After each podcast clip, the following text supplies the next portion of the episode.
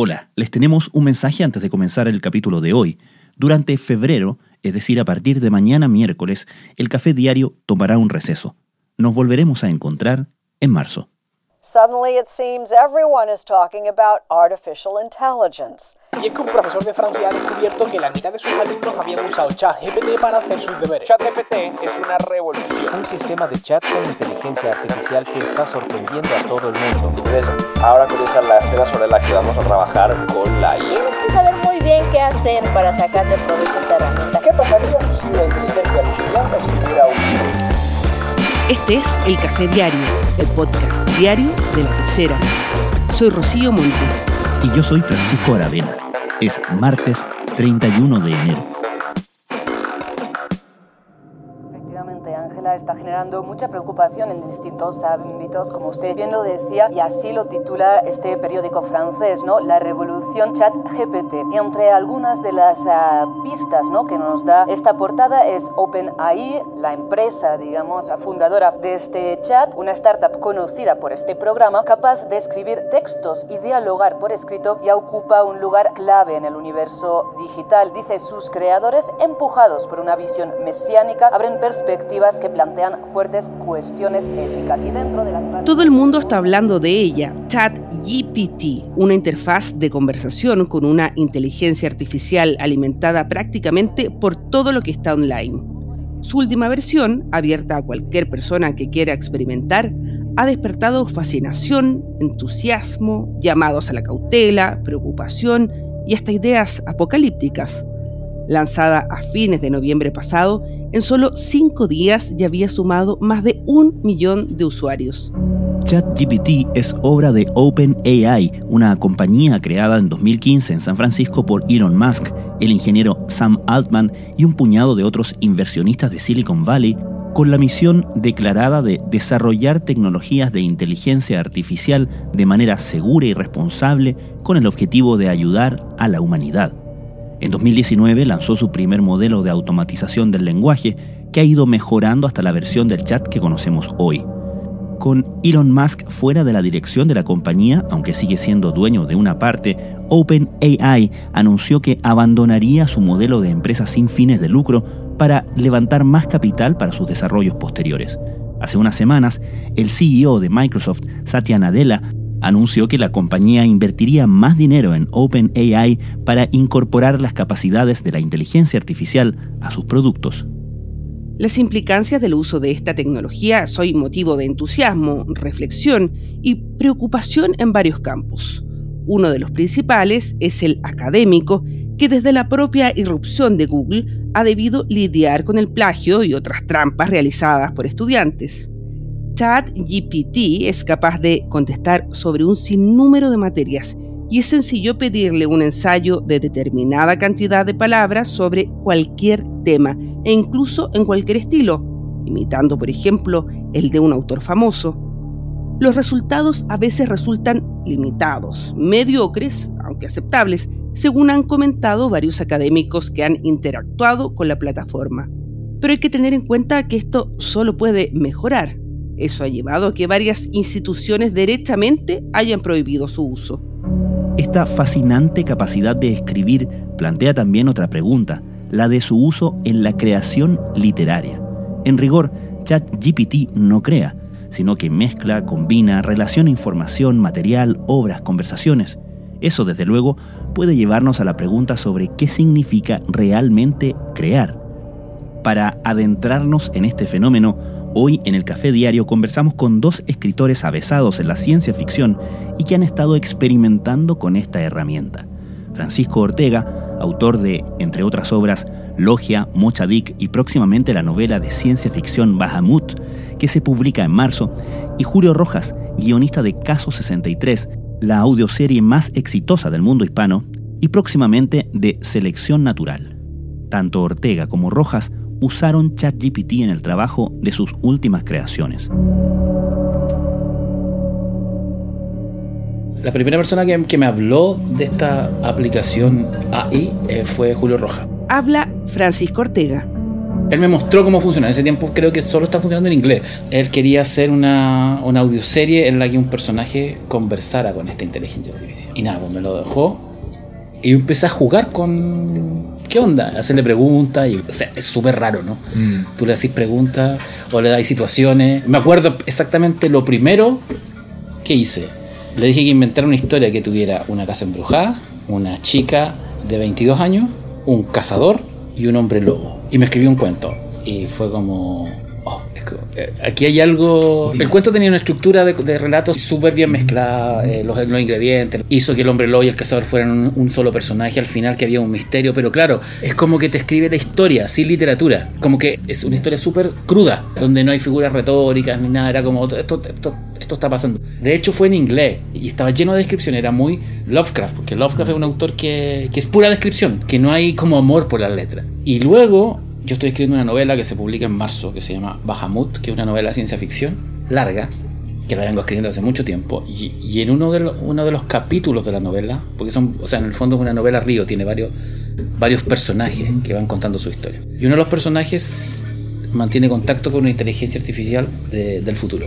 Él era astrónomo y esta inteligencia artificial, que es del año 3000, quiere descubrir el origen de un misterio cósmico cuyas primeras señales efectivamente se, se, se recibieron en el observatorio de Alma en, en el 2014. Esa es como la excusa dramática. Entonces, en el borrador inicial de la novela, este, esta inteligencia artificial hablaba bien, en, bien frío, mezclando idiomas. Pero de todas formas, yo sentía que el corazón, estaba mi corazón, pues, o sea, en el fondo soy yo escribiendo con, con esta inteligencia. Entonces empecé a jugar con la aplicación, mandándole los diálogos para que me los, me los contestara de tal manera. Entonces yo le mandaba los diálogos de, del personaje, del, del hombre, de Salomón, así se llama el personaje. Y le puse como instrucción de que me contestara mezclando español con alemán. Me costó. Y para serte sincero, no estoy como seguro 100% del resultado. Pero sí lo que me gustó es que quedó frío, quedó como, como que si estuviera hablando con alguien sin empatía. De verdad, como si estuviera hablando con un robot. Ese fue el ejercicio que quise probar. Francisco Ortega usó ChatGPT como una herramienta de corrección para sus diálogos, pero no tiene dudas de que el uso que tiene para la literatura es y será mucho más amplio. Efectivamente, hoy día puedes hacer que esta, que esta aplicación, o, o IA o como la quieras llamar, te escriba historia. Y te escribe historia divertida. Hace poco le dije que me inventara un diálogo entre Frankenstein y Drácula. Y me armó algo coherente, súper coherente. Y, y mezclando referencias de los libros y de, y de películas. Entonces hoy día efectivamente puedes usar esa aplicación para escribir cuentos. Yo creo que estamos a, meses de que se hagan concursos de, de- de cuentos usando esta app. En el fondo, eh, lo que se va a premiar es la, astucia del autor que or- le da la orden. El ganador del concurso de arte digital de Colorado fue precisamente un chico que realizó su obra con un programa de inteligencia artificial. Esto abrió un debate enorme en el mundo del arte, sin embargo, el debate no fue tan animado en el mundo del derecho o precisamente de la propiedad intelectual, porque se consideró que este chico pasó 80 horas describiendo a la inteligencia artificial como quería que fuera esta obra finalmente. Yo todavía no, no, no soy de los que, porque repente en la red encue- encuentra opiniones de todo tipo, que dicen que este es el fin de los escritores, el fin de los guionistas, que, las- que nos van a reemplazar. Mm, No creo que nos reemplacen, yo creo que va a terminar siendo una herramienta muy útil. A ver, el gran problema que, tiene, que, que yo veo acá es en la academia. Porque en la creación literaria o en la creación de, de, de- industria nar- narrativa en general, mezclando cine, televisión, esta aplicación efectivamente es útil, te va a ayudar, se pueden hacer cosas muy interesantes, pero siempre desde la autoría. Siempre va a haber un autor. Hice el primer ejercicio de cuento de haber sido noviembre o, o- o diciembre, ese que te contaba, el del- de la casa. Y era un relato corto de, no sé, tres párrafos, cuatro párrafos. Hoy día le podéis pedir un rato largo. Una, puedes hacer que converse, que te, que te, que te, que te cree diálogos, que te invente poemas. Ortega cree que todo esto, además, tendrá un impacto en la industria editorial. Yo creo que se, van a- se pueden dar dos cosas. Uno, que efectivamente, sobre todo las, las multinacionales, las grandes, digamos, van a empezar a aprovechar esto, a sacarle provecho. La novela juvenil eh, coescrita por un robot o escrita por un robot. Porque hay un nicho comercial. Creo que eh, la primera novela que sea entera escrita por un robot, que yo creo que estamos a dos años de que pase eso, que a lo mejor no va a ser una gran novela, pero va a ser curiosa. y va a tener réditos económicos. Pero por otro lado, eso va a hacer que la literatura más, la narrativa más literaria, salga de su nicho, porque hoy día en la industria del bestseller, sobre todo, la industria editorial masiva, se le da más prioridad a la historia, al buen cuento, que a la buena prosa, que es siempre la, la, la pelea. ¿Qué es más importante, tener una buena historia o tener una prosa hermosa pero aburrida? Creo que lo que va a pasar es que va a ser más exigente, el lector se va a volver más exigente con el autor humano. Y la frontera, que es bien absurda, entre, entre literatura comercial y literatura artística, o sea, la historia versus la, la prosa, se va a diluir y yo creo que, creo que va a ser para bien. Soy optimista. ¿Qué tal? ¿Cómo estáis? Eh, hoy... Eh, la persona que os está hablando, yo eh, soy una persona real, de carne y hueso. Esto es verdadero. La persona que está conmigo, que es Kiko Llaneras, es también real. Le podemos tocar y es, es de carne y hueso. Y todo lo que estáis viendo es también verdad. Pero esto puede cambiar muy rápidamente porque las herramientas de inteligencia artificial están avanzando de una forma aceleradísima. Así que no se sabe cuándo, pero probablemente muy pronto todo esto que va a pasar a partir de ahora podría haberse generado automáticamente por una herramienta de inteligencia artificial. De eso vamos a hablar hoy, Kiko. Estás escuchando El Café Diario, el podcast diario de la tercera. En el capítulo de hoy estamos conversando del impacto de la inteligencia artificial y particularmente de ChatGPT en la creación literaria. Julio Rojas es guionista y escritor. Hace unos años empezó a escribir audioseries y el éxito mundial de Caso 63 lo puso en la delantera de este formato. Para su nueva obra, Selección Natural, decidió echar mano a la inteligencia artificial. Yo supe como a finales del año pasado, leí un artículo que había una escritora que usaba un, una IA y me metí, era bastante como básica, se llama Soul Write, y que hacía como patrones de libros, porque había sido alimentada por, por muchísimos patrones de libros. A mí al principio me alucinó, me, pareció una herramienta extrañísima, pero también alucinante y que, daba cuenta de lo que venía. Pero cuando quise meterme más, descubrí que estaba saliendo la nueva, que era la GPT-3. Y GPT-3 usa procesamiento, usa dos cosas, ¿eh? yo creo que es bueno aclararlo. Una cosa es el análisis de profundo del lenguaje, que no es lo mismo que, aprendizaje profundo. Aprendizaje profundo es miles, cientos y cientos y cientos de redes neuronales que toman decisiones y que generan estrategias y son recursivas, o sea, pueden volver a, volver a aprender de sus errores. Y otra cosa diferente es comprender y analizar texto humano, lenguaje humano, comprender los códigos lógicos del lenguaje humano y hacer una especie, mira, esto es muy loco, de ingeniería inversa, porque de alguna manera el lenguaje humano da cuenta de la conciencia humana. Es como uno puede comprender que alguien es un psicópata si escribe ciertas cosas, uno puede comprender que alguien está enamorado si escribe ciertas cosas, así. Este análisis del lenguaje profundo genera la intuición de ese patrón de conciencia y vuelve hacia atrás y genera estrategias para eso.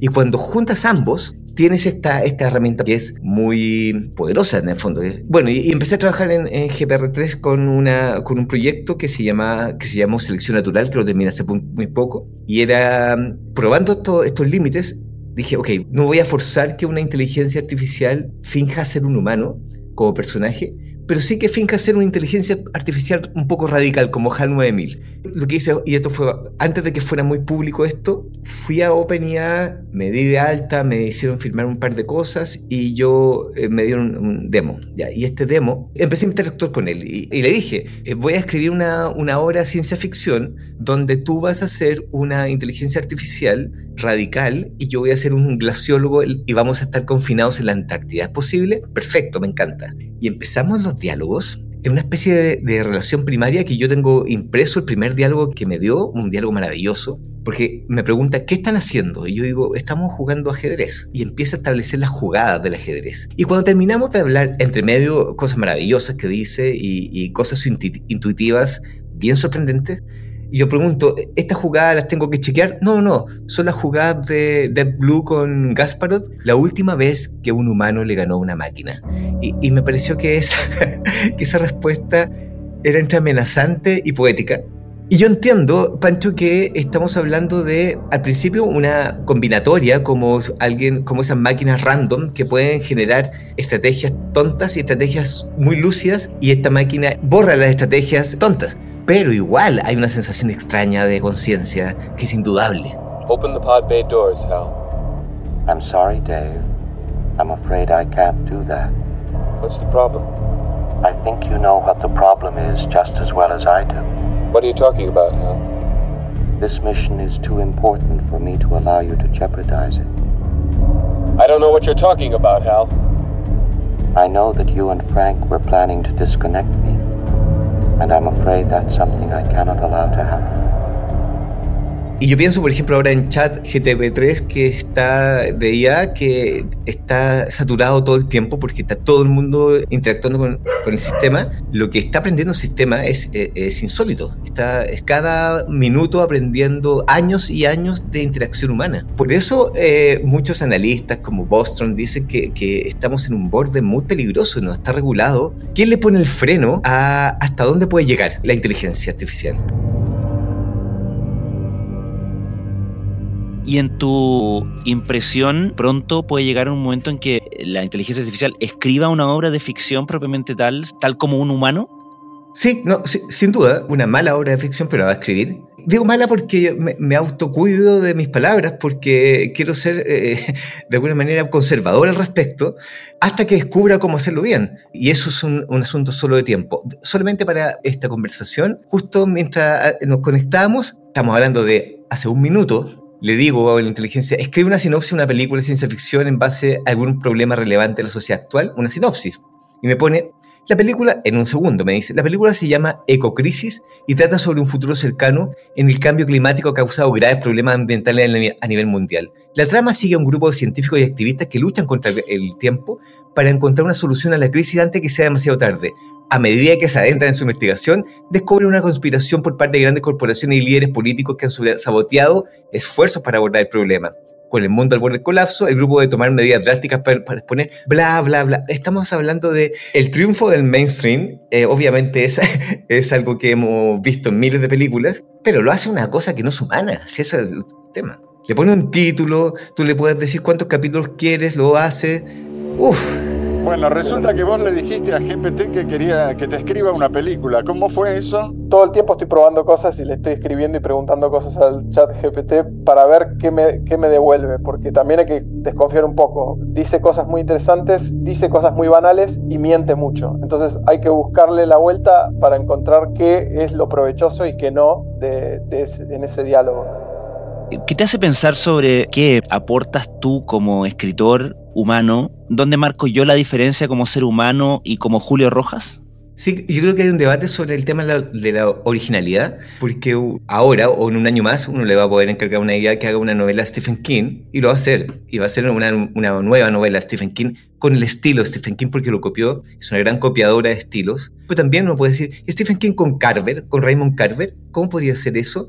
Y también va a ser eso. Entonces, tu pregunta es, es, es muy poderosa porque nos hace reflexionar qué es la creatividad finalmente, porque el escritor eh, finalmente igual está de alguna manera aportando una parte de, de, su propia randomización creativa, pero, pero viene de haber leído o haber visto películas, que en el fondo está copiando de alguna manera estilos y situaciones. Pero hay algo que quizás una IA todavía no puede hacer, que es el tema como de, del caos humano, de, la pérdida, de, esa contaminación de un relato de ficción con el dolor personal de, por ejemplo, una experiencia humana y, o, o, o, la introspección y también ese caos ridículo que a veces genera situaciones divertidas. Eh, pienso incluso, así de simple y así de grueso, en esas comedias románticas donde el caos genera el amor o donde el error humano es fundamental eso todavía no lo puede hacer porque está diseñada para generar respuestas correctas. Hasta que no comprenda que una parte de la creatividad tiene que ver con eso y ahí, claro, y ahí ya estamos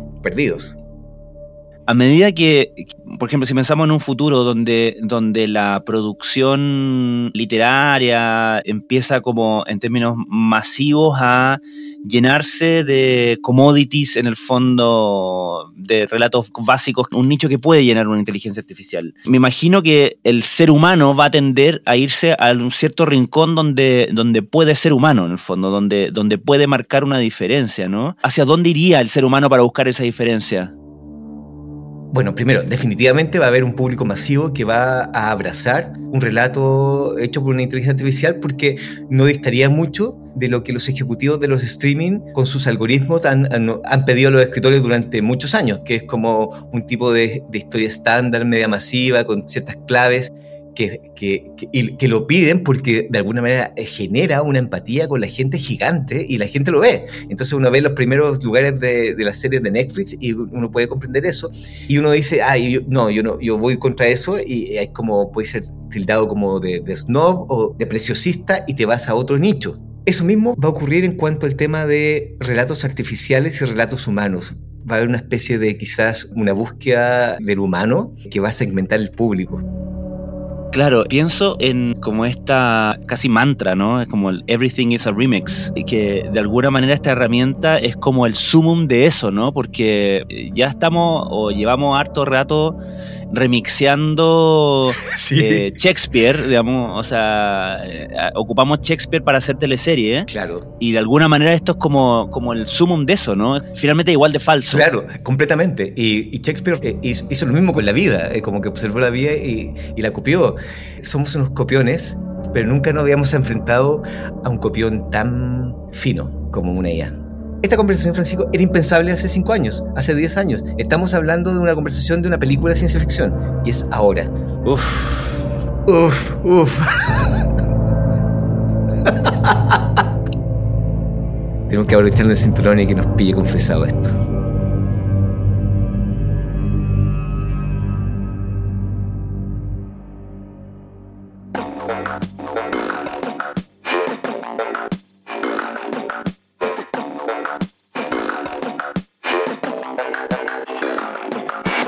El Café Diario es una producción de La Tercera. La conducción es de Rocío Montes y quien les habla, Francisco Aravena. La postproducción es de Michel Poblete. Les recordamos que pueden encontrar todos nuestros podcasts en latercera.com slash podcast y seguirnos en su plataforma favorita de podcast. Nos encontramos pronto en un nuevo capítulo de El Café Diario